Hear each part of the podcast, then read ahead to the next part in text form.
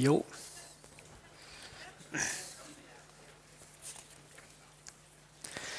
Da sind wir gewesen. Gott beruft nicht die Qualifizierten, er qualifiziert. Er beruft nicht die Qualifizierten, er qualifiziert die Berufenden. Du musst nicht Mr. und Mrs. Superman sein, um Herrlichkeitsträger zu sein.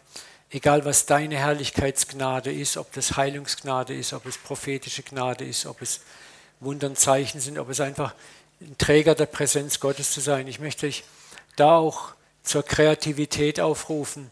Es ist so wichtig, dass wir auch sehen, Gott sucht auch so sehr nach Menschen, die nicht unbedingt die Heiler sind und die Wundertäter, aber die durch ihre schiere Präsenz Gottes Gegenwart und Liebe in die Welt tragen, wo andere Menschen an dir schmecken, riechen und fühlen. Ich habe so ein Herrlichkeitsschlüsselerlebnis gehabt, das hat mich revolutioniert. Ich habe es schon tausendmal erzählt, vergib mir, wenn ich die zum zweieinhalbtausendmal höre. Da war ich in Norwegen, äh, Fisch fangen mit einer Männergruppe und komme zurück vom Fischfang. Genau mit dem Boot sind wir gefahren, ja.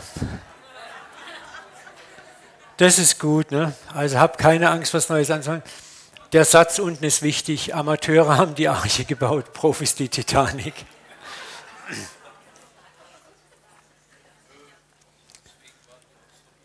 Kann man sich gut merken. Ja, und wie gesagt, da hat mich dann ein Mann angesprochen, als ich in unser Blockhaus zurückkam, der dort saß, war ein Unternehmer, der mit drei Leuten aus unserem Team da saß und ich komme da rein und stelle mich vor und er fragt mich, Entschuldigung mein Herr, was ist Ihr Beruf? Und ich habe mich gefragt, wieso will der wissen, was mein Beruf ist? Ich kenne den gar nicht. Und ich sage ihm, ich bin Pastor und er sagt, ist das wie ein Priester? Sage ich, ja, ich bin ein heiliger Mann, habe so aus Spaß das Kreuz geschlagen. Und dann sagt er plötzlich, ja, Gott ist fertig mit mir, Gott hasst mich, Gott hat mich verworfen, ich bin am Ende mit ihm. Und dann habe ich gesagt, also ich sehe das ein bisschen anders. Und dann höre ich eine Stimme in meinem Inneren richtig laut, Hals, Maul, Paul.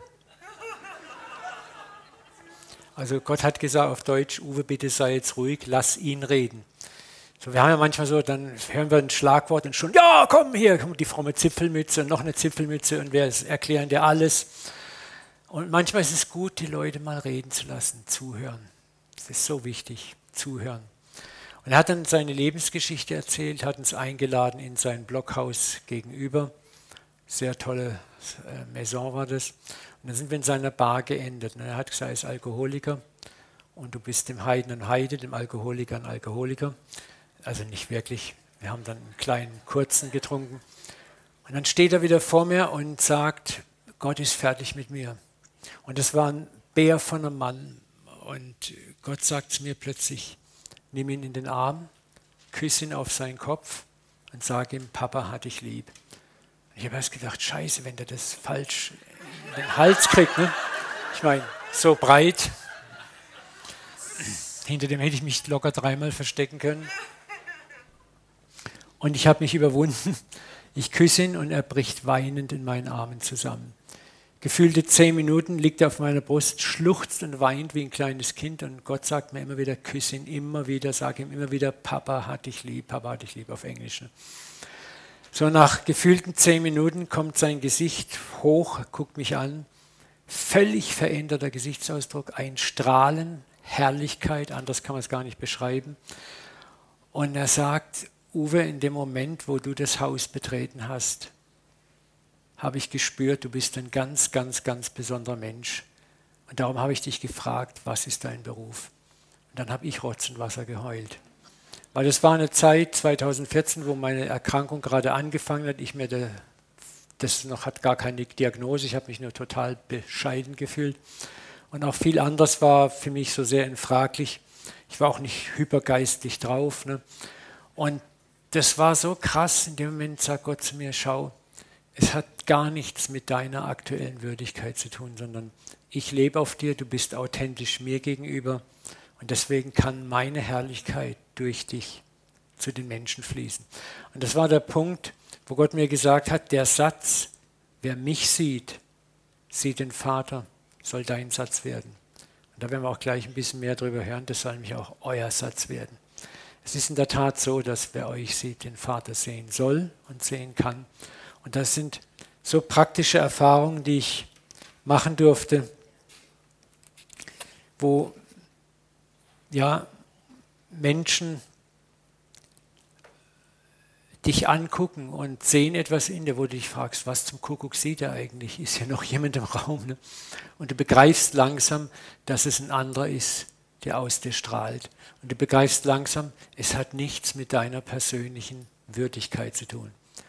Ja, es heißt nicht, dass wir jetzt leben können, wie wir wollen. Bitte, das, ich hoffe, ihr seid reif genug, um das zu verstehen. Auf das Babyniveau müssen wir nicht mehr runter.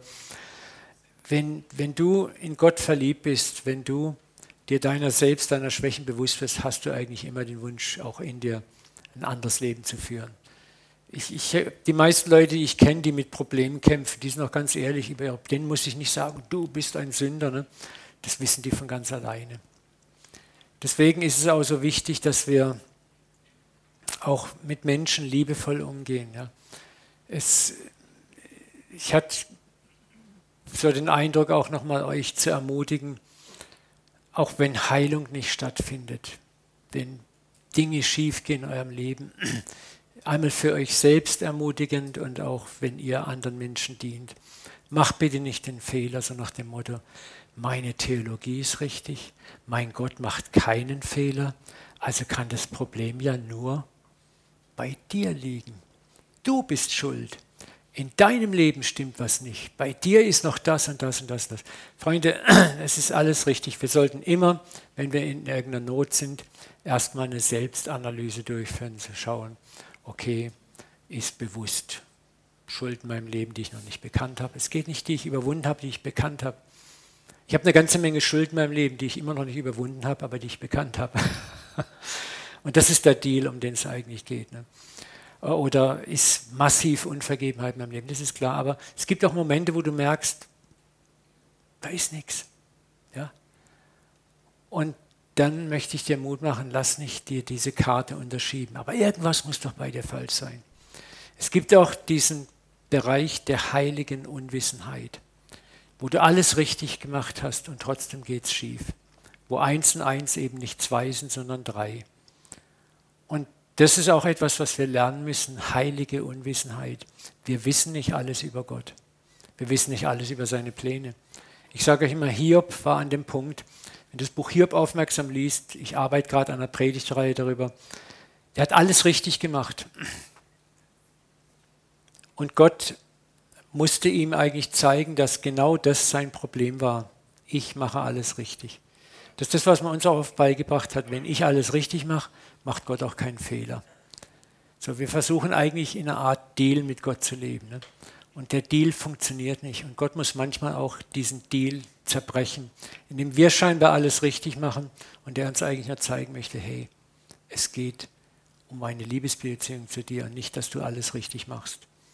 So, und Deswegen ist es sehr wichtig, es gehört auch manchmal dazu, wenn du jemanden siehst, der furchtbar leidet, der vielleicht nicht gesund wird, ihn in den Arm zu nehmen und das zu machen, was Paulus sagt. Weint mit den Weinenden und freut euch mit den Freunden. Dass man einfach nur hinsitzt und mit dem weint. 70 Prozent der Psalmen sind Klagepsalmen. Und die enden aber alle mit einer Doxologie, mit dem Gotteslob, Doxa, Herrlichkeit. Ne? So, das ist auch mal wichtig. Wir müssen lernen, auch mal in unserer westdeutschen oder westlichen Kultur, unserem Schmerz auch mal Ausdruck zu geben, auch andere anzuleiten.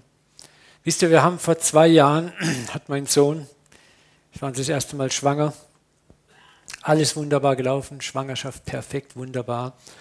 Und während der Geburt stirbt das Baby. War ein Schock.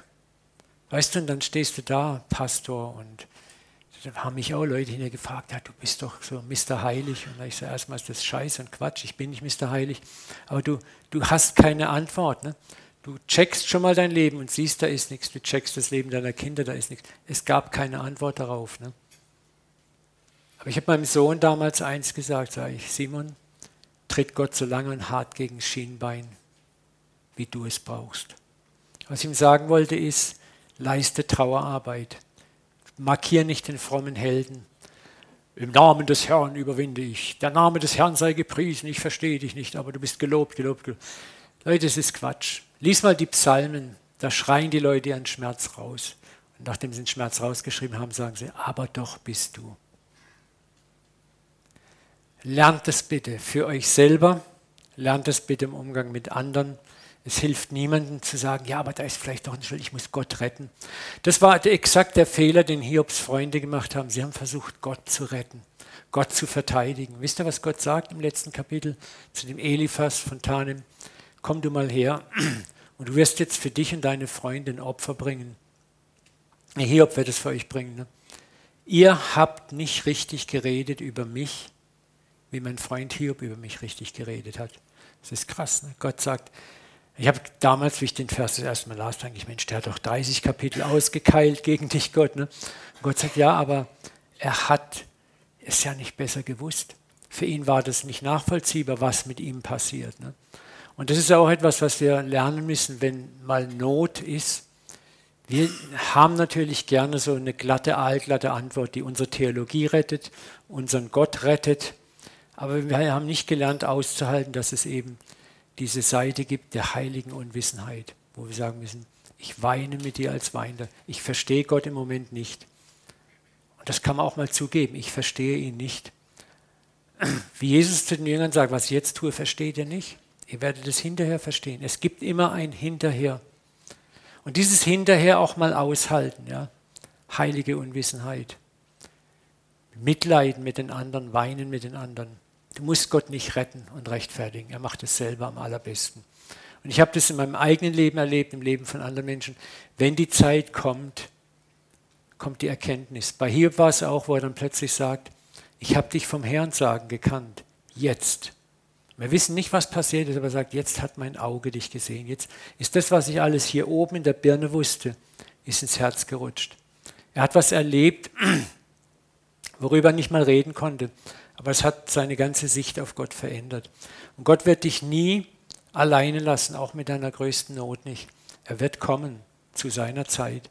Und in der Zeit ist es manchmal nötig, dass wir einander einfach nur in den Arm nehmen und miteinander warten und den anderen nicht mit schlauen, frommen Sprüchen totschlagen. Ne? Der Totschlag mit dem Ratschlag. Du machst mehr kaputt als heil damit. Und es bleibt so ein schaler Geschmack zurück. Ne? Wir haben auch uns einige Sachen anhören müssen, wo ich dachte, oh, aber meist gütig. ja, nochmal wichtig, eure Identität, nehmt sie an, wer ihr seid in Christus. Ich wollte es nochmal kurz anhand der Geschichte, einige haben vorhin schon A, O geschrien. Das gibt ja dieses nette Buch, nicht wie bei Räubers da. Ihr kennt die Geschichte. Das ist die Geschichte von einem Räuberjungen, der von einem König adoptiert wird, ins Schloss genommen wird, in die königliche Familie adoptiert wird. Und am meisten ist der kleine Junge beeindruckt von den reichen Mahlzeiten. Und immer wenn niemand zuguckt, stopft er sich Essen, Kekse, Fleisch und Sachen in seine Taschen, damit er ja nachher auf seinem Zimmer noch genug hat.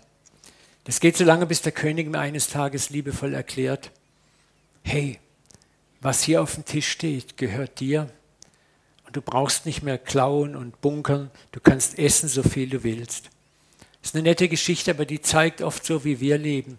Er hat seine Identität als Königssohn noch nicht verstanden. Es war auf dem Papier alles klar adoptiert, es war im Kopf, aber noch nicht hier. Und ich sage das auch ganz ohne Vorwurf, weil auch für dich und mich zu erkennen, wer du in Christus wirklich bist, dass du göttliche Natur hast, ist nicht eine Sache von ein paar Predigten hören, sondern ist auch eine Erfahrungssache. Du musst eine Weile in dieser Identität leben. Ich weiß nicht, wer von euch hat den Film mal gesehen, Die Glücksritter mit Eddie Murphy. Da machen ja auch zwei Milliardäre so ein Experiment und nehmen ihn, der so ein Stadtstreicher ist von der Straße runter und schenken ihm ein Riesenhaus.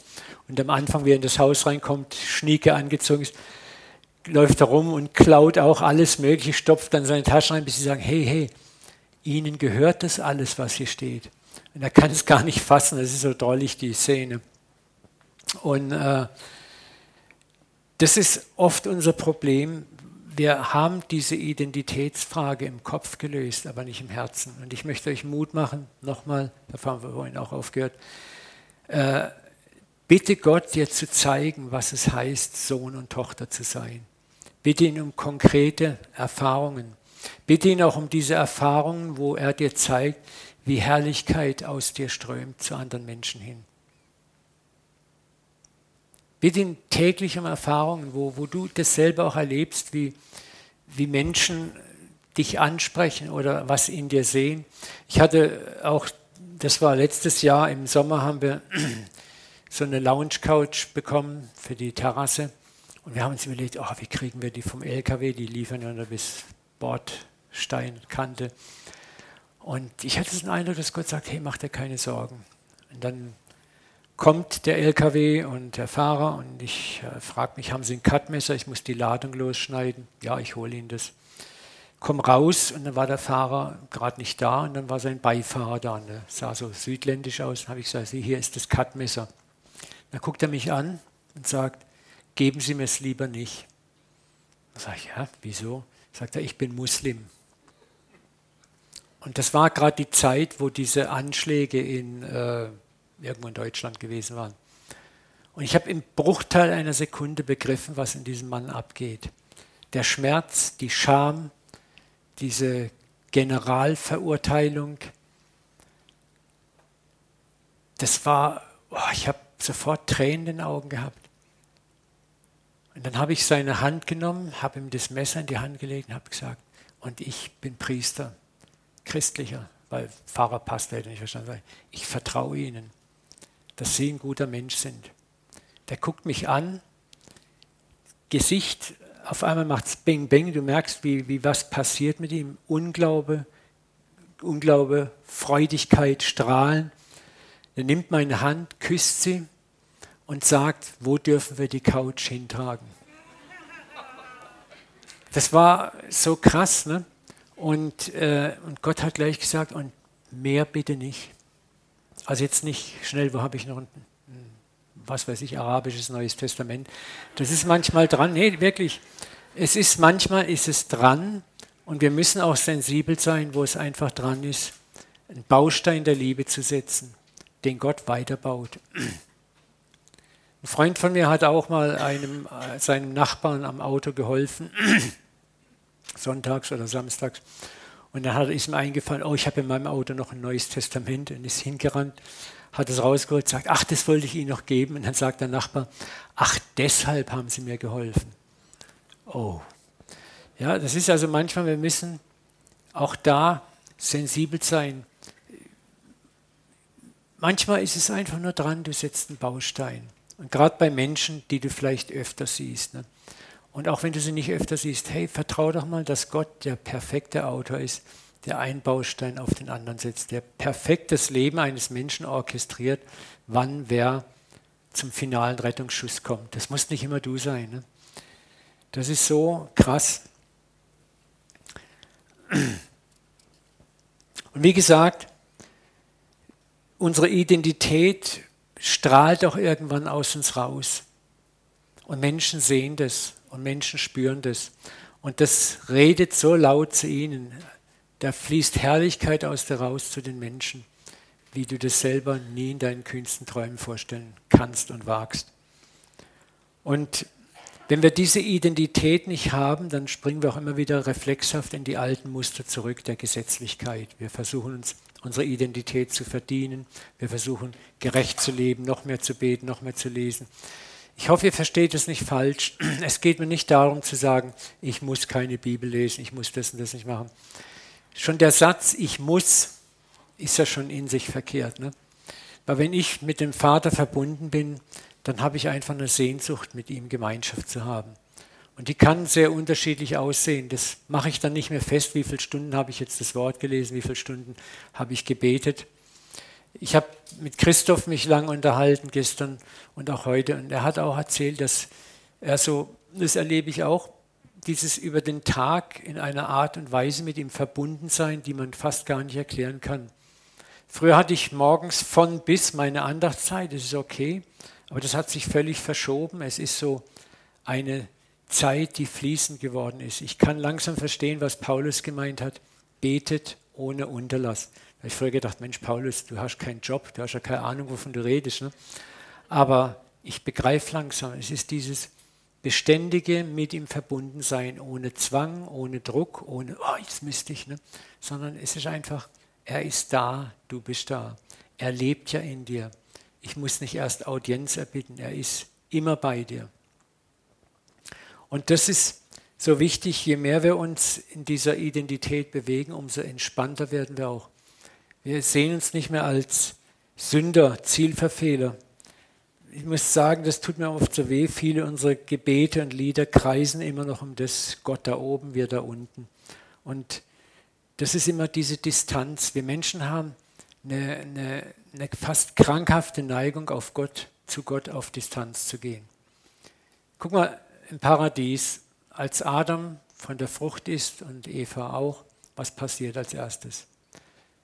Bling, das Gewissen meldet sich, die Augen gehen auf, aber was machen sie dann? Beide haben erkannt, ich bin nackt. Und dann heißt es, sie schämten sich und rannten unter die Bäume des Waldes, versteckten sich und dann flochten sie sich Feigenschürze. So, das ist so typisch. Ne? Äh, was macht Gott? Er ruft, Adam, wo bist du? Das war keine geografische Frage. Weil ich meine, wir haben heute GPS, ich kann jedes Handy orten. Ne? Für Gott war das kein Problem zu gucken, wo der Adam steckt, der muss ja nicht ihn fragen. Es war eher eine seelische Frage. Adam, wo bist du? In deiner Identität, in deiner Birne. Wo, auf welchem Level befindest du dich? Ne? Hast du immer noch im Radar, dass du mein Sohn bist und schon immer warst und sein wirst? Oder was machst du da gerade? Und es ist interessant, nicht Gott hat sich von ihnen getrennt, sondern der Mensch ist vor Gott davon gelaufen. Und dieses Problem haben wir bis heute. Wir laufen vor ihm davon, flüchten uns in religiöse Formen, in religiöse Gewänder, in religiöse Rituale.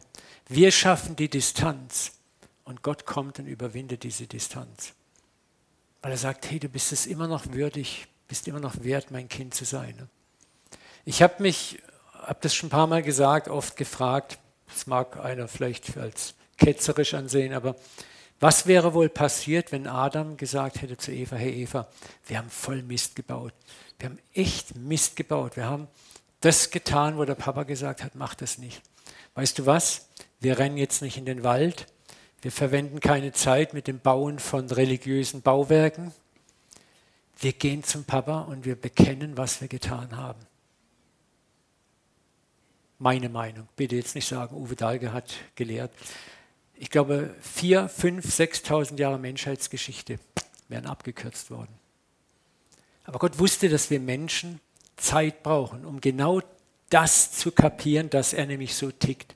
Er hat schon vom ersten Moment darauf gewartet, dass wir kommen dass wir zu ihm kommen und sagen, hey Papa, sorry, dass wir nach Hause kommen. Und deswegen lebst du auch. Ein Teil deines Lebens hat damit zu tun, dass du in diesem Prozess lernen musst, nach Hause zu kommen. Lernen musst, so wie du bist, zum Vater zu kommen. Lernen musst, deine Identität als geliebtes Kind, als geliebter Sohn zu empfangen, der du immer gewesen bist. Es war sehr berührend, die Geschichte, die Christoph gestern erzählt hat mit diesem Heimkehrer, wo der ganze Baum voller Tücher hängt. Ne? Ich hatte die Geschichte auch mal gehört von jemandem, da, hieß es sogar, dass alle Bäume um das Dorf herum vollgehängt waren mit weißen Tüchern. Ne? Und das ist unser Vater. Ne? Es ist doch interessant, Lukas 15 fängt damit an, mit dem Satz, ein Mann hatte zwei Söhne. Es heißt nicht, er hatte zwei Söhne auf Probe oder zwei Söhne, die dann nicht Söhne waren. Er hatte Söhne. Du warst schon immer Sohn und Tochter und wirst es immer bleiben. Unser Problem ist, wir leiden an Amnesie, an Gedächtnisschwund. Wir vergessen, wer wir sind. Und wir vergessen es oft, wenn wir Fehler machen, dann vergessen wir es ganz arg. Und gerade wenn wir Fehler machen, in Fehler leben, ist es wichtig, dass wir erkennen, da ist jemand, der für deine Fehler bezahlt hat. Das ist das, was Christoph uns gestern äh, so wunderbar beigebracht hat. mit dieser Geschichte aus Hosea mit der Prostituierten. Das Alte Testament ist so voll von Herrlichkeit, ne? wo, wo Gott sagt, wirb nochmal und nochmal und nochmal um diese Prostituierte. Das ist so unvorstellbar für den frommen Mindset. Ne? Aber das ist exakt das, was Gott mit dir und mir macht. Du versagst, er geht dir nach. Du versagst wieder, er geht dir wieder nach. Du versagst wieder, er geht dir wieder nach. Du versagst erneut, er geht dir wieder nach. Ich kann euch nur sagen, ich bin 37 Jahre Christ. Es gibt Dinge in meinem Leben, mit denen kämpfe ich nach 37 Jahren immer noch. Und mir bleibt nichts anderes übrig, als jeden Tag zu kommen, Papa, sorry, wieder hingefallen. Und das hat nichts mit Bequemlichkeit zu tun oder so, oh, ich nütze die Gnade aus. Ich möchte gern frei sein von den, den Sachen. Aber ich habe auch gelernt, dass er seine Zeit hat dass es nichts bringt, mich selbst zu hassen oder abzulehnen. Wir hatten hier unsere letzte Konferenz mit Christoph war, was du bekämpfst, bleibt. Bekämpf dich selber nur lang genug und du wirst dich immer tiefer in deine Probleme reindrücken. Aber was du liebst, wird überwunden. Beginn das zu lieben, was Gott schon längst liebt, dich selber auch anzunehmen. Da sind wir wieder bei dem Punkt, ne?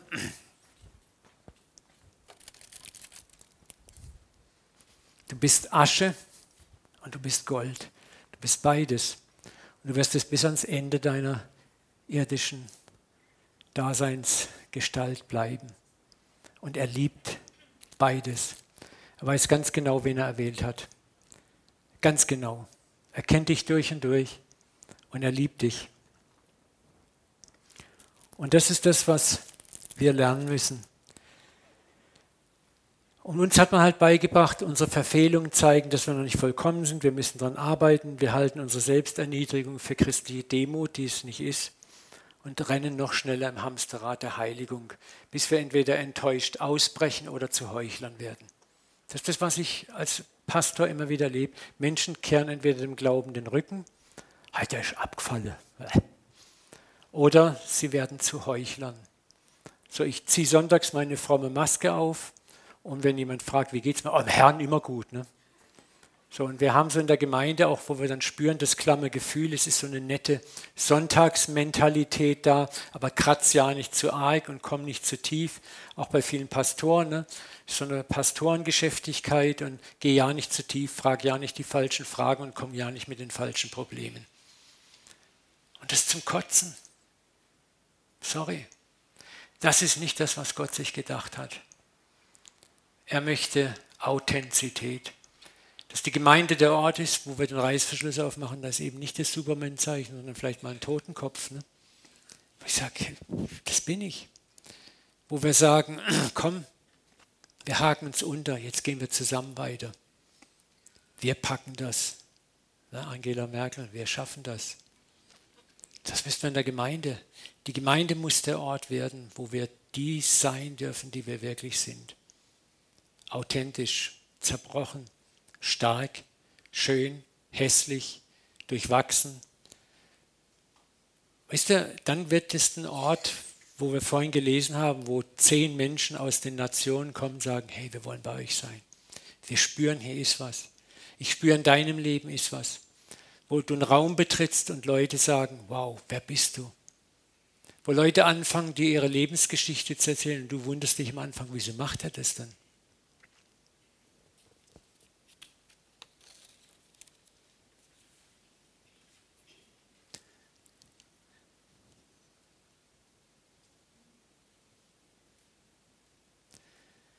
Ich mag Römer 11,29.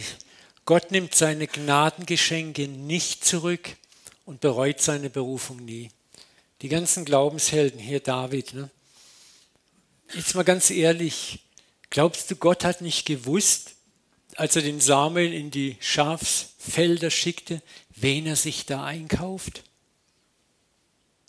Einen potenziellen Mörder, einen potenziellen Ehebrecher, einen potenziellen Volkszähler? Er wusste ganz genau. Aber Gott wusste auch, meine Hand, meine rechte Hand, die er wählt, ist genauso stark wie meine linke, die er hält. Der das gute Werk angefangen hat in uns, wird es auch zu Ende führen. Ja, David ging durch Zerbrüche. Er litt auch an dem, was er Falsches getan hat. Das passiert uns auch. aber wir fallen nie aus seiner Hand. Er lässt uns nie los. Er trägt uns auch in unserem Hinfallen, in unserem Leiden gnadenvoll durch. Gnadenvoll durch. Und deswegen möchte ich dir Mut machen, wenn es um Herrlichkeit geht. David war herrlich, es ist, das heißt von ihm, er war ein Mann nach dem Herzen Gottes. Hey, das heißt nicht, er war vollkommen. Wisst ihr, was ihn definiert hat? Seine Ehrlichkeit. Lies mal seine Psalmen, besonders die Bußpsalmen. Da kannst du diese, diese Authentizität, diese Selbstzerknirschung richtig spüren. er war ein Mann, der seiner Zeit weit voraus war. Ne? Und das ist das, was Gott von dir erwartet. Ich kann es nochmal sagen, das ist dieses Thema, du läufst, du fällst hin, du stehst wieder auf. Krone gerade rücken, Vergebung erbitten, weitergehen dann fällst du wieder hin, aufstehen, Krone gerade rücken, Vergebung erbitten, weitergehen. Wieder, wieder, wieder. Wisst ihr, warum Jesus gesagt hat zu den Jüngern, ihr sollt nicht siebenmal, sondern siebenmal, siebzigmal vergeben? Ganz einfach, weil wir so blöd sind. Wir brauchen dieses hohe Maß an Vergebung. Wir lernen nicht schneller. Und er hat es in der Tat gemeint, 490 Mal am Tag pro Fall. Das ist so toll, wie Peter sagt, wie oft, schon der, der, der Satzbau, wie oft muss, muss ich, ich mag ja gar nicht, ich muss vergeben, aber siebenmal, das reicht doch. Ne? Sondern er vergisst ganz und gar, dass er selber Vergebung auch braucht. Ne? Aber das war ihm damals noch nicht bewusst, wie er die Muss-Frage stellt und den Deckel drauf macht siebenmal. Aber wenn wir ehrlich sind, wir ticken genauso, auch uns gegenüber. Jetzt habe ich den Bogen überspannt. Oh Gott sei Dank, du hast gar keine Ahnung von meinem Bogen. Meine Gedanken sind nicht eure Gedanken. Meine Gnade ist nicht eure Gnade. So wie der Himmel größer ist als eure Gnade, ist meine Gnade größer als eure. Siebenmal, siebzig Mal, sagt Jesus. Das musst du dir mal reinziehen. 490 Mal. Setz dich mal hin nachher und zähl mal von 1 bis 490. Das ist schon ganz schön Zeit, was darum geht. Hat Jesus Spaß gemacht? Hat er metaphorisch geredet? Oder hat er das Bier ernst gemeint? Ne? Wenn man den, den jüdischen numerologischen Ideen glauben darf, dann heißt das eigentlich sogar, du sollst immer, immer, wann dein Bruder kommt, immer vergeben. Ja, Moment mal, das geht ja wohl jetzt wohl gar nicht. Ne? Aber da kommt dieses, Ding zum Tragen, wo Jesus sagt, vergeb, dann wird dir vergeben. Sprech frei, dann wirst du freigesprochen. Verurteile niemand, dann wirst du nicht verurteilt. Wisst ihr, wir können nur hart und unbarmherzig sein, wenn wir blind und taub gegen unseren eigenen Müll und Dreck sind. Und das ist wieder die Selbstgerechtigkeit, in der wir oft leben, mit der Gott so zu kämpfen hat. Aber wenn du dir mal nach einer gewissen Zeit deinem eigenen Müll bewusst wirst, dann vergibst du gerne und bist gerne barmherzig. Und dann zerbricht die Hochmut dich immer mehr und du bist immer mehr bereit, Gnade zu geben. Und das ist auch die Gunst, die das Alter mit sich bringt, die Milde des Alters. Du wirst milder, du wirst sanfter. Du hast das Leben gelebt, du hast den jugendlichen Idealismus überwunden Gott hat dir gezeigt, wo deine Grenzen sind, die du als junger Mensch gar nicht wahrhaben willst.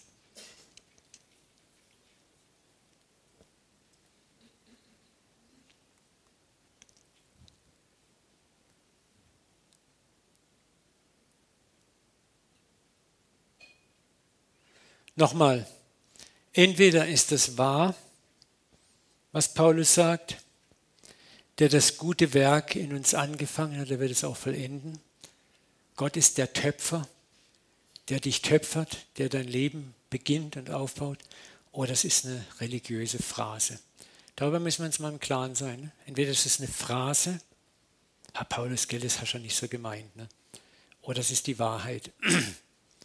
Entweder hat Gott angefangen in deinem Leben und wird es vollenden, oder das ist nicht der Fall. Oder du hast mit Gott zusammen angefangen, mit ihm zusammen wirst du es auch vollenden.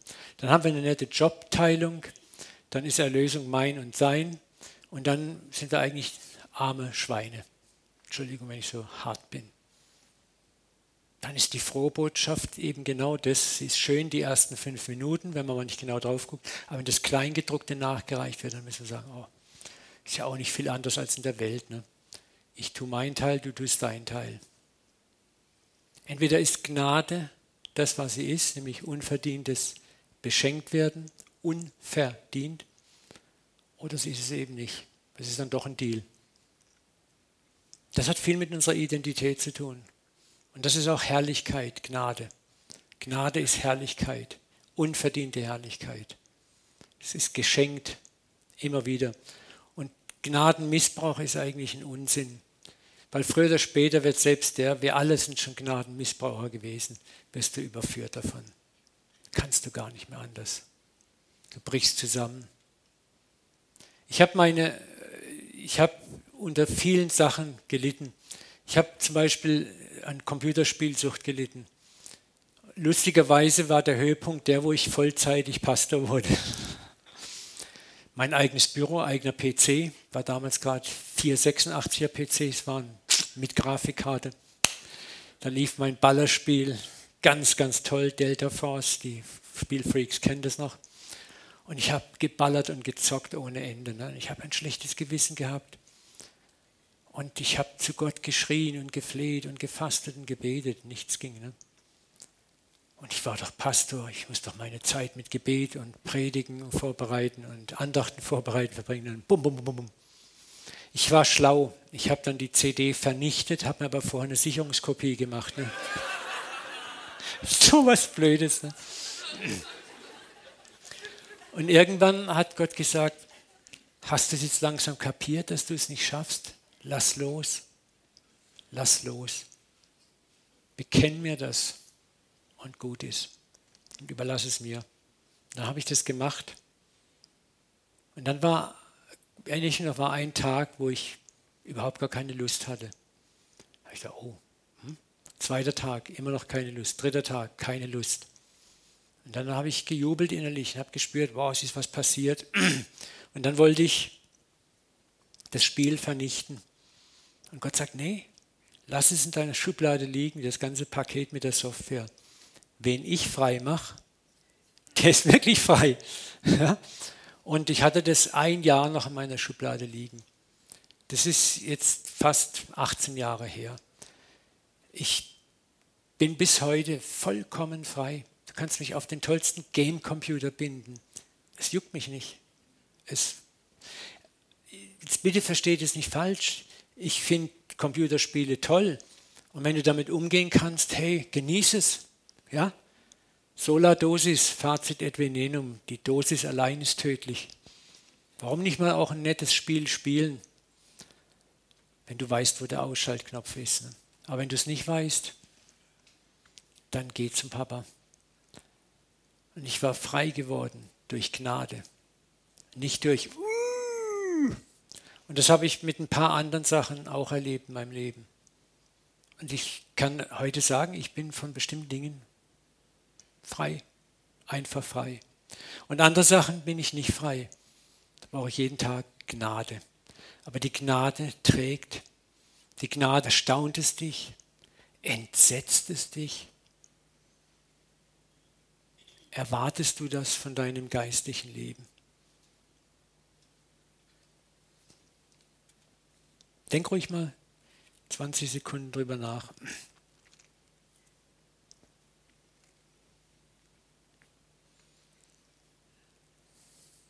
Wer mich sieht, sieht den Vater. Wer dich sieht, sieht den Papa. In all deiner Zerbrochenheit. Und vielleicht hilft dir das. Es geht nicht darum, dass jemand dann Gott allmächtig sieht, sondern wir haben vorhin gesagt, der Brillant hat Facetten. Und wir alle sind Facetten in dem großen Brillanten, der Gott ist. Wir leben in ihm. Wir weben in ihm, wir sind in ihm verwoben, sagt Paulus. Aber dein Leben ist wie eine Facette, die strahlt eine bestimmte Genialität Gottes aus auf Menschen. Und Menschen sehen einen ganz bestimmten Teilabschnitt Gottes in dir. Und das ist das, wenn Jesus sagt, wer mich sieht, sieht den Vater. Wir haben uns angewöhnt, auch theologisch Jesus im, Lahmen, im, im Lauf der Kirchengeschichte immer weiter in seine Göttlichkeit reinzuschieben. So, wir haben ihn, das Menschsein immer mehr weggeschoben von uns. Der Jesus, der häufig auch in den Kirchen verehrt wurde, ist so ein engelhaftes Wesen, so abgeklärt, irgendwie doch über allem schwebend. Ne? Unterhalb dem Bauchnabel ist er gasförmig. Er weiß gar nicht, was Sexualität ist. Ne? Hey, entweder war Jesus vollkommen Mensch und ist in allem versucht worden wie wir, oder er war nur bis zum Bauchnabel Mensch und ist in einigen Dingen versucht worden, aber nicht so schlimm wie wir. Er kann dich verstehen. Wenn du im Gebet zu kommst mit der und der Sache und ist die noch so peinlich, dann ist da jemand, der dich in den Arm nimmt und sagt, Kind, ich kann dich sehr gut verstehen. Ich war auch in dem Body gesteckt. Ich habe zwar nicht gesündigt, aber die Sünde hat bei mir auch angeklopft. Ich weiß, wie sich das anfühlt. Weißt du, da ist nicht einer, der im Himmel sitzt und sagt, ich verstehe gar nicht, wovon du redest. Er versteht sogar, wenn du als Frau im Kaufrausch bist und siehst tausend High Heels. Ne? Er kann das auch verstehen, auch wenn er als Mann gelebt hat. Aber er ist auch Gott gewesen. Wir Männer haben ja auch Kaufrausch. Ne? Der, der, eigentliche Kaufrausch, der, der zackert an uns beiden rum. Ne? Und das, er kann es verstehen. Er ist nicht einer, der sagt, ja, ich weiß gar nicht, wovon du redest. Ne? Aber er sagt, hey, ich habe überwunden und ich helfe dir dabei. Und glaub, dass ich mit dir bin, dass ich in dir lebe, dass du mein Kind bist.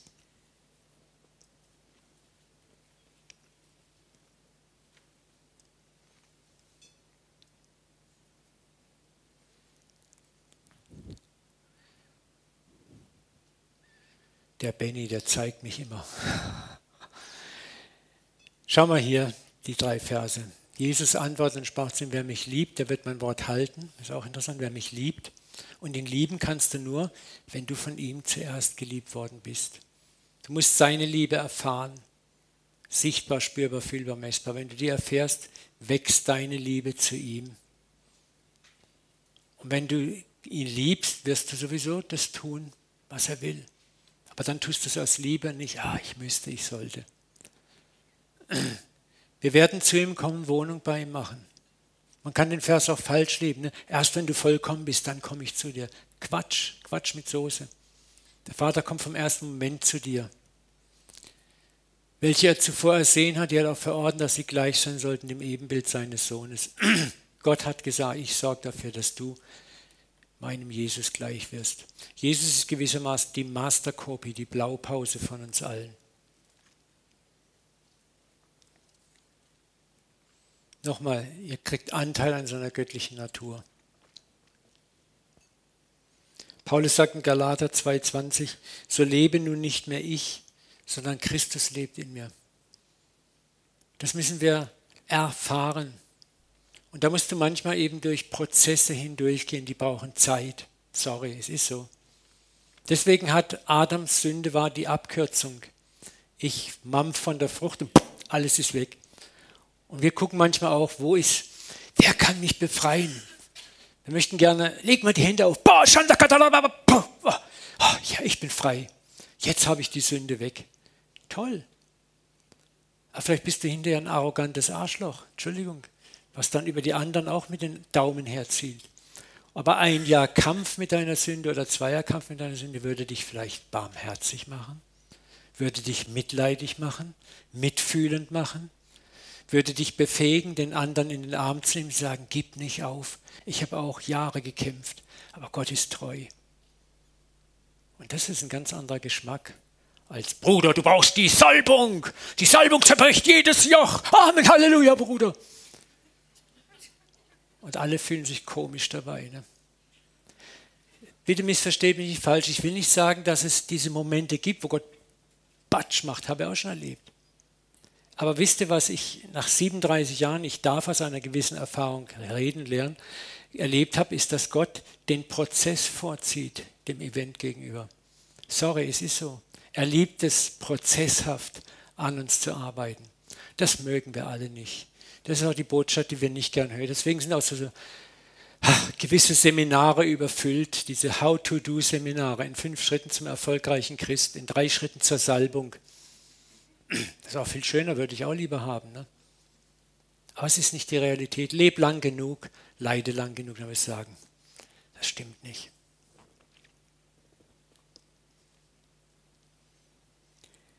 Lern vielmehr zu erkennen, wer du wirklich bist. Was ist deine Identität? Ich möchte es auch sagen im Kampf gegen das Böse. Wenn ich da manchmal höre, wie die Leute, ja, und der Teufel hat das, der Teufel hat das getan und das getan. Hey, wer bist du und wer ist der Teufel? Nimm doch mal deine Position ein. Tut ein Löwe sich über eine Ratte aufregen, die um ihn rumläuft? Nee. Aber manchmal sind wir die Ratte und machen den Teufel zum Löwen. Ja, der Teufel, der Teufel. Ich hatte mal vor vielen Jahren, hat mir Gott so eine Art also ich sage nicht Gott, ich hatte ein Bild, weg, radier aus. Da sah ich den Teufel vor Jesus knien, bitterlich weinend, seinen Kopf im Schoß von Jesus und er hat ihm weinend gebeichtet, was die Menschen ihm alles in die Schuhe schieben, was er gar nicht gemacht hat. Und Jesus sagt, ja, ich verstehe dich so gut, das machen sie mit mir auch. Ne?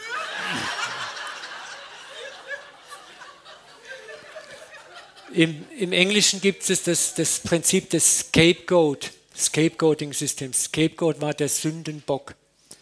Es ist so toll, einen Sündenbock zu haben, weißt du, dann bin ich ganz toll außen vor. Das war der Teufel und das waren die Dämonen und das war der und das war das. Und ich bin ganz, ich bin ja nur das arme Opfer. Ne? Ich bin so ein armes Opfer. Und ich muss auch gar nichts machen, ich brauche nur Befreiung. Ah, der Pastor taugt nichts und der Pastor, aber vielleicht gehe ich mal dahin, dahin.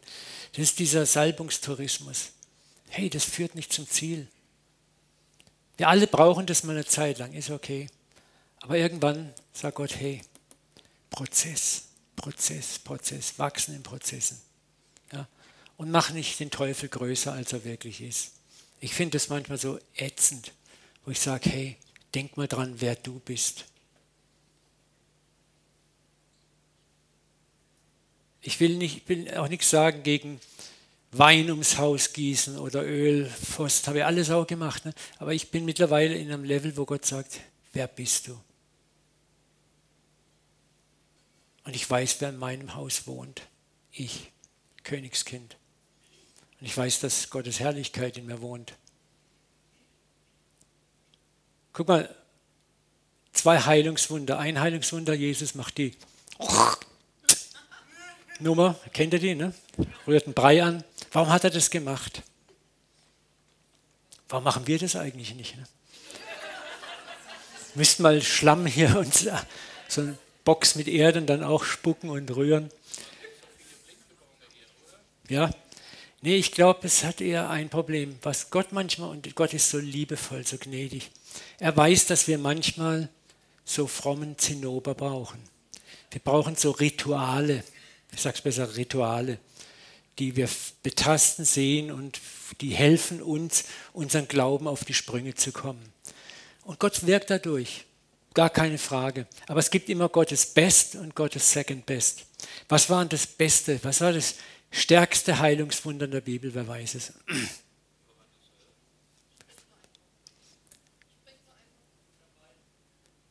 Was ist Johannes 11? Lazarus. Ja, das ist, nee, nee. Glauben, wo jemand aktiv Glauben hat. Da ist es hier der Hauptmann.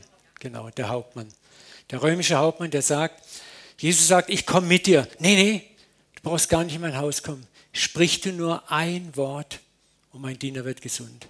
Und was sagt Jesus?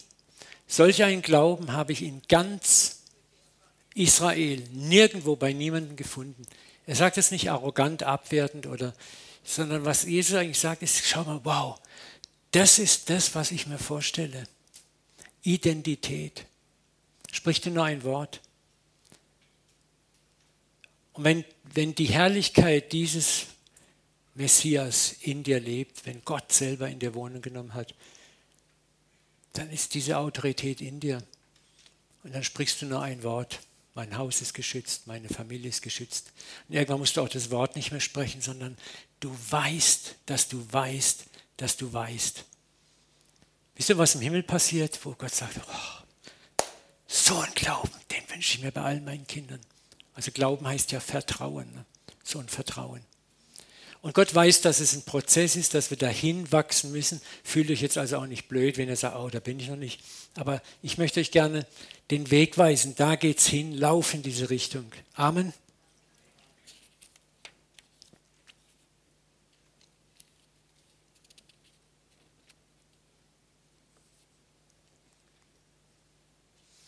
Nochmal, so lebe nun nicht mehr ich, sondern Christus lebt in mir.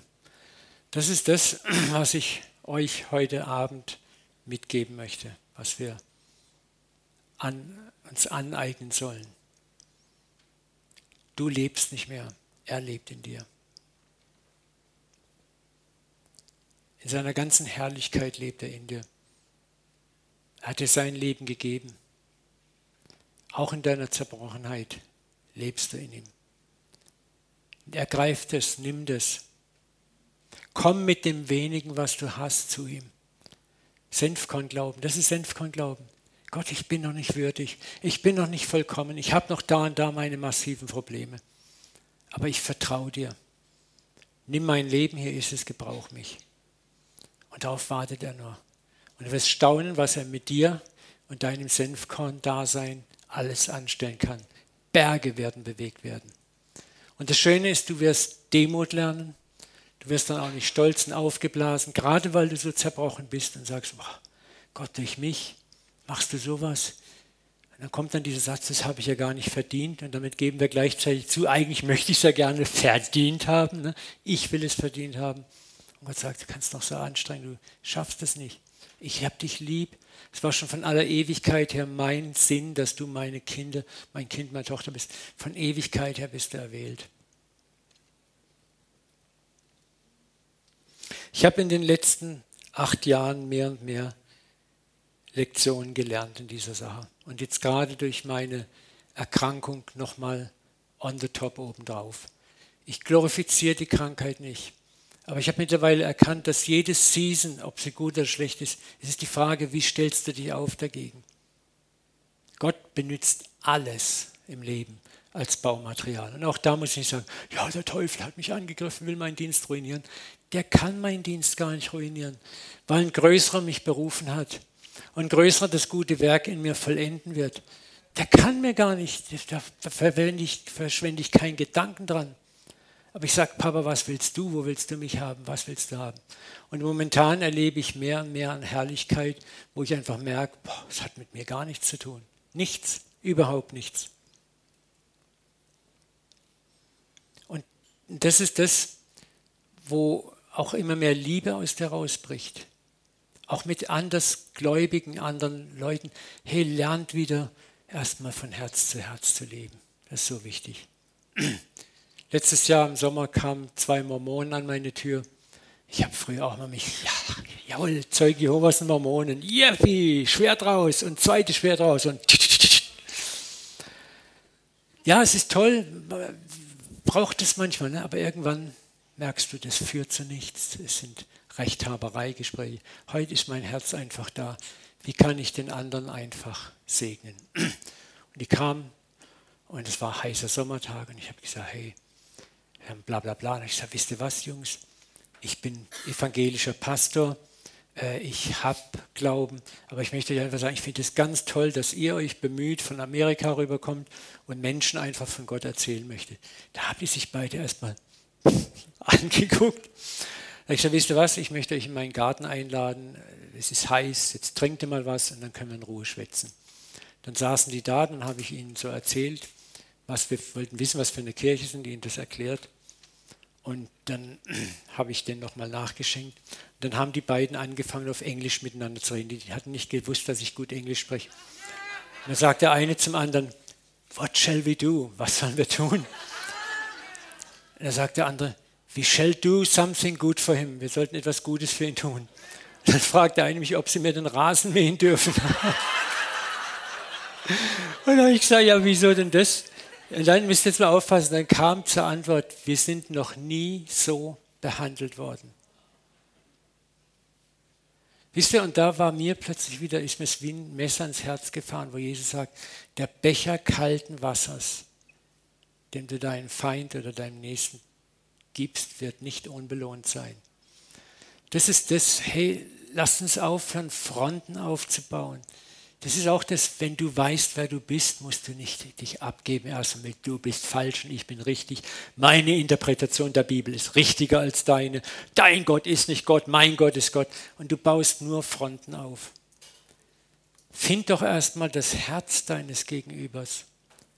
Lass ihn die Herrlichkeit des Vaters sehen. Jesus hat sich mit Menschen abgegeben, die nach den Rechten der Frommen völlig indiskutabel waren. Ja, er hat sich mit Huren, Prostituierten, Zöllnern abgegeben, mit dem Gesochse. Er hat mit Irrlehrern Kontakt gehabt, das waren die Samaritaner, eine Mischreligion. Er hat sogar gesagt, der Glaube von dem Samariter war größer als der vom Levit und vom Priester. Ne? Wie skandalös. Jesus hat nicht gesagt, hey Hure, toll, dass du rumholst, Zöllner, toll, dass du abzockst, Samaritaner, deine Religion ist super toll. Aber er hat das vermieden, erstmal auf Konfrontationskurs zu gehen.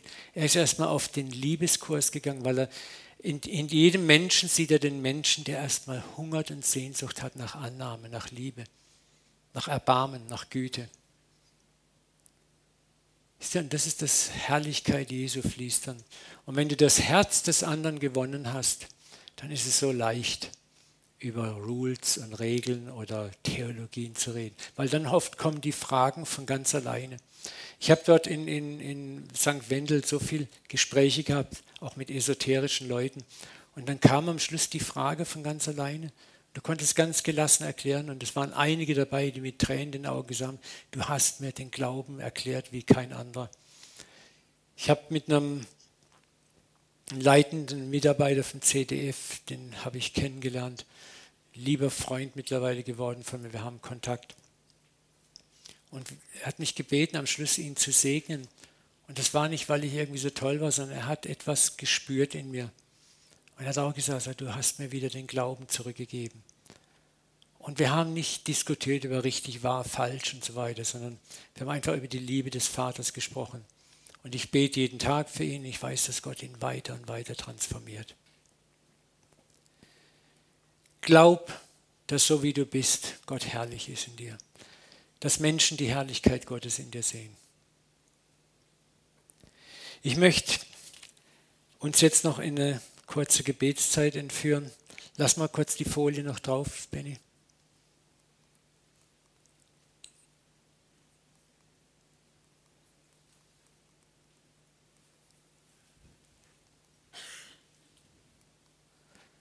Das möchte ich stehen lassen während der Zeit, dass wir mal ab und zu drauf gucken können. Aber ich möchte euch mal bitten,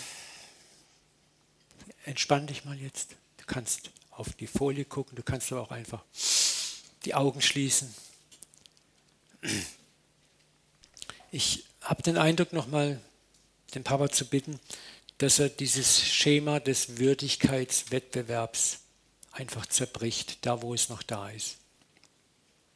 Vater, ich möchte dich jetzt einfach bitten, dass du mit einfacher Gnade kommst, dass wir aus diesem Schema, wir müssen uns erst würdig machen, bevor Herrlichkeit aus uns scheinen kann, dass du das zerbrichst. Lass uns erkennen, was es heißt, dass du selber bereits in uns Wohnung genommen hast. Wie Paulus sagt, in ihm leben wir, in ihm weben wir, in ihm haben wir unser Sein. Wir sind bereits mit dir unauflöslich verbunden. Der Himmel ist jetzt bereits mitten unter uns. Wir repräsentieren den Himmel. Vater, ich bete, dass du jedem jetzt hier im Raum auf übernatürliche Weise, jetzt oder in den kommenden Tagen, seine Würde als Sohn und Tochter neu zusprichst. Ich bete um spürbar messbare Erfahrungen, ganz konkret spürbar, fühlbar messbare Erfahrungen, Vater. Wo andere Menschen deine Herrlichkeit in ihnen sehen. Ich segne euch damit, mit diesen Erfahrungen. Wo ihr auch merkt, das habe nicht ich hervorgebracht, das hat der Vater einfach geschenkt. Der Vater strömt durch dich. Ich segne euch, dass ihr erfahrt, dass dieser Vers Wahrheit ist in eurem Leben. Aus eurem Leib, sagt Jesus, und gemeint ist die Brust, damit ist das Herz gemeint, werden Ströme lebendigen Wassers zu den Menschen fließen. Lebendiges Wasser. Herrlichkeit ist es. Herrlichkeit, Kraft Gottes. Auf ganz verschiedene Art und Weise wird es zu dir fließen.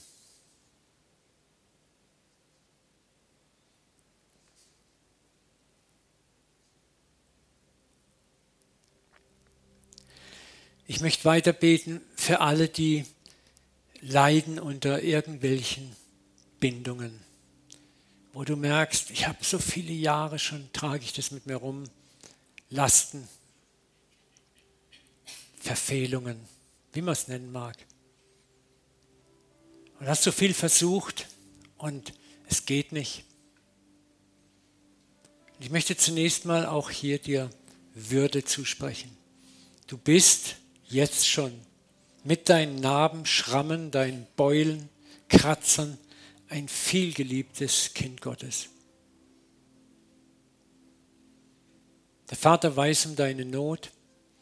Er weiß ganz genau, wo diese Not geboren ist. Du musst jetzt mal gar keine Sorgen machen, ist da ein Geist gewesen, ist da eine Mama-Papa-Verletzung oder irgendwas. Gott weiß, dass es da ist, dass es da ist. Und du musst dich nicht schämen, es vor ihm zu zeigen. Nackt, blind und bloß, so stehen wir vor ihm. Wir schämen uns nicht mehr. Halt ihm dein Gold hin und deine Asche. Sag ihm, ich bin Gold, ich bin Asche. Und glaub und vertrau, dass er dich so liebt und angenommen hat. Vertraue ihm, dass er dich vollenden wird. Schritt für Schritt. In dem Tempo, das er für richtig und wichtig hält. In dem Tempo, das für dich gut ist und richtig ist. Auch für deinen Charakter. Und wenn es noch Jahre geht, er hält dich, nicht du. Er nimmt dich an die Hand und führt dich über die Straßen des Lebens wie ein kleines Baby. Er sagt nicht, halt du mich fest, ich halte dich fest. Niemand wird meine Schafe aus meiner Hand reißen, denn ich bin größer als alles. Kein Teufel, kein Dämon und schon gar nicht du.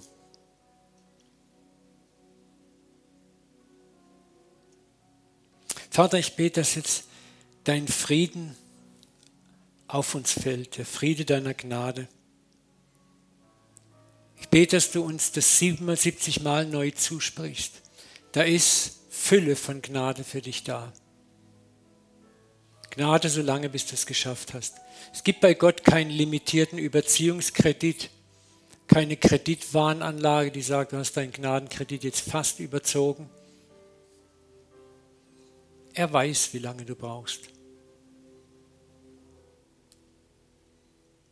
Und er weiß auch, da wo du dickköpfig bist, eigensinnig bist, wie er dich knackt, auch mit Liebe. Sein Ziel ist deine Vollendung. Siehe, ich mache alles, alles neu.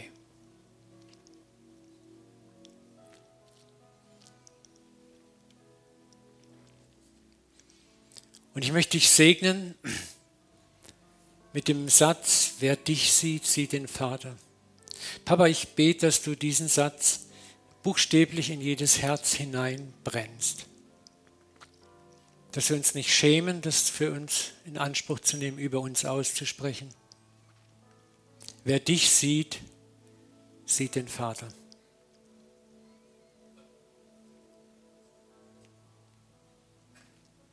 Du bist ein Träger seiner Gegenwart, seiner Person, seiner Herrlichkeit. Er lebt in dir.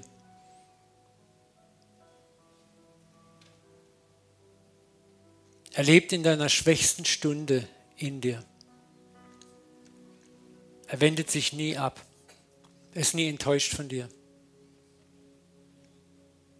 Und er weiß, wie er dein Herz rumkriegt.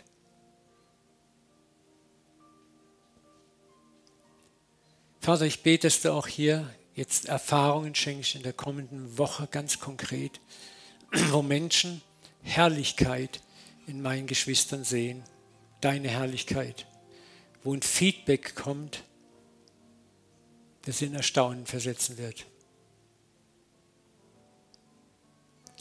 Vater, ich bete, dass wir alle miteinander Träger deiner Herrlichkeit werden, auch in den Gemeinden, in den Hauskreisen, in den Gruppen, in den Diensten, in Werken, wo immer wir herkommen und zu Hause sind. Dass wir wie ansteckende Körper werden, die andere mit unserer Herrlichkeit anstecken, die sich multiplizieren. Vater, ich bete, dass wir Orte werden, wo Menschen uns suchen. Wie du es gesagt hast in Sacharja, dass zehn Männer aus den Nationen einen jüdischen Mann ergreifen. Und das ist eine Verheißung für uns alle, Vater. Wo wir niemand überreden müssen, verkrampft, sondern unsere schiere Präsenz, unser schieres, pures Dasein wird Menschen ansprechen. Und ich danke dir, dass es nicht erst in einer fernen, unbestimmten Zukunft geschieht, sondern wir dürfen schon heute Abend damit rechnen.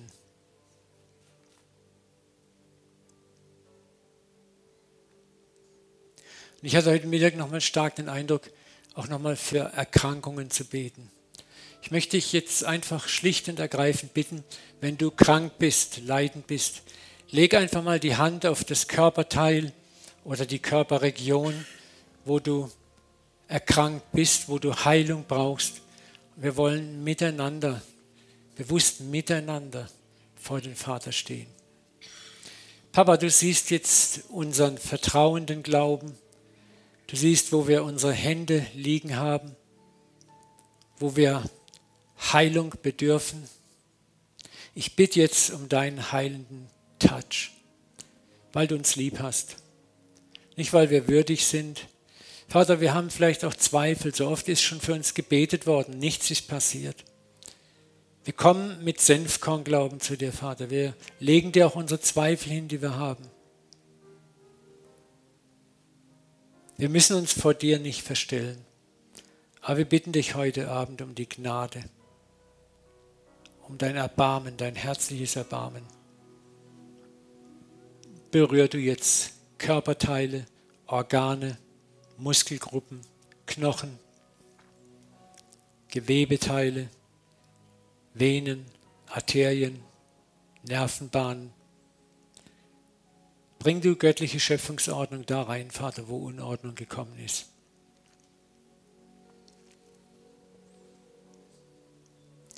Vater, ich möchte dir auch akute Lebensprobleme, die in diesem Raum herrschen, vor dich bringen. Und ich bitten, dass du hineinkommst mit göttlicher Intervention und Lösung.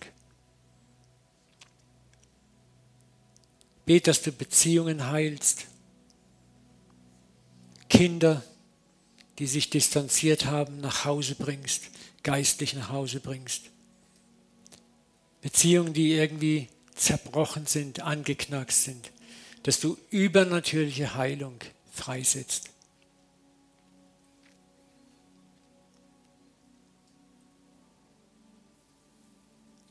Wir bitten dich um deine spürbar, fühlbar, messbare Gnade, Vater.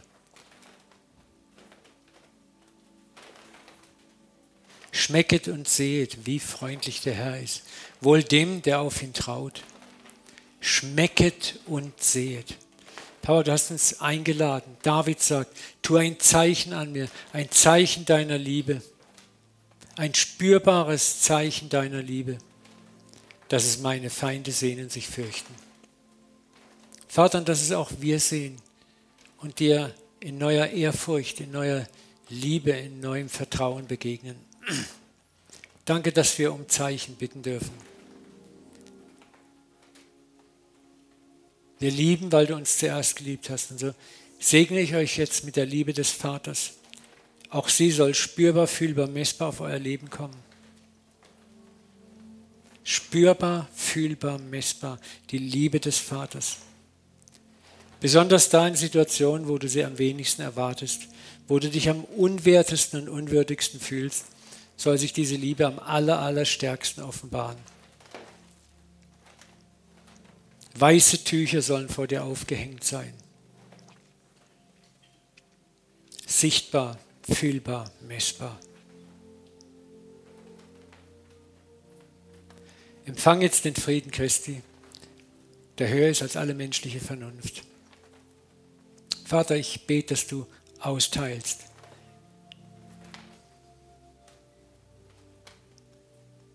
Wenn es dir gefällt, Vater, bitte ich dich einfach, dass du auch einfach deine lieben Boten, Engel freisetzt, die jetzt einfach durch die Reihe gehen und dienen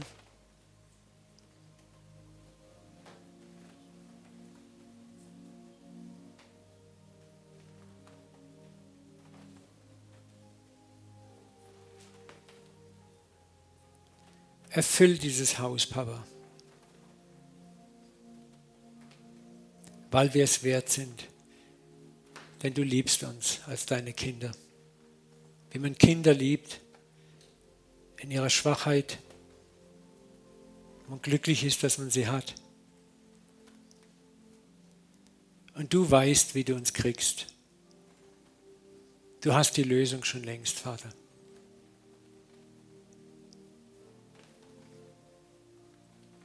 Ruhe darin, dass er begonnen hat in dir und dass er dich vollenden wird.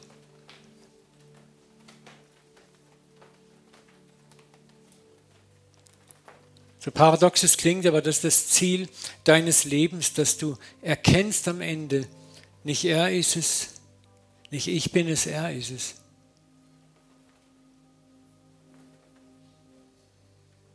Es ist alles Gnade, Gnade, Gnade.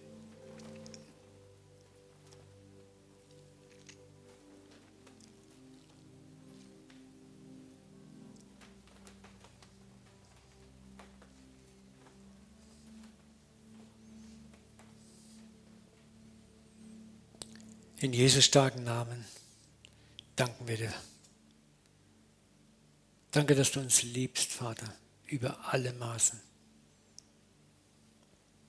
Jesus, wir danken dir, dass du als unser älterer Bruder gekommen bist, um die Liebe des Vaters für uns am Kreuz sichtbar, spürbar, fühlbar, messbar zu machen.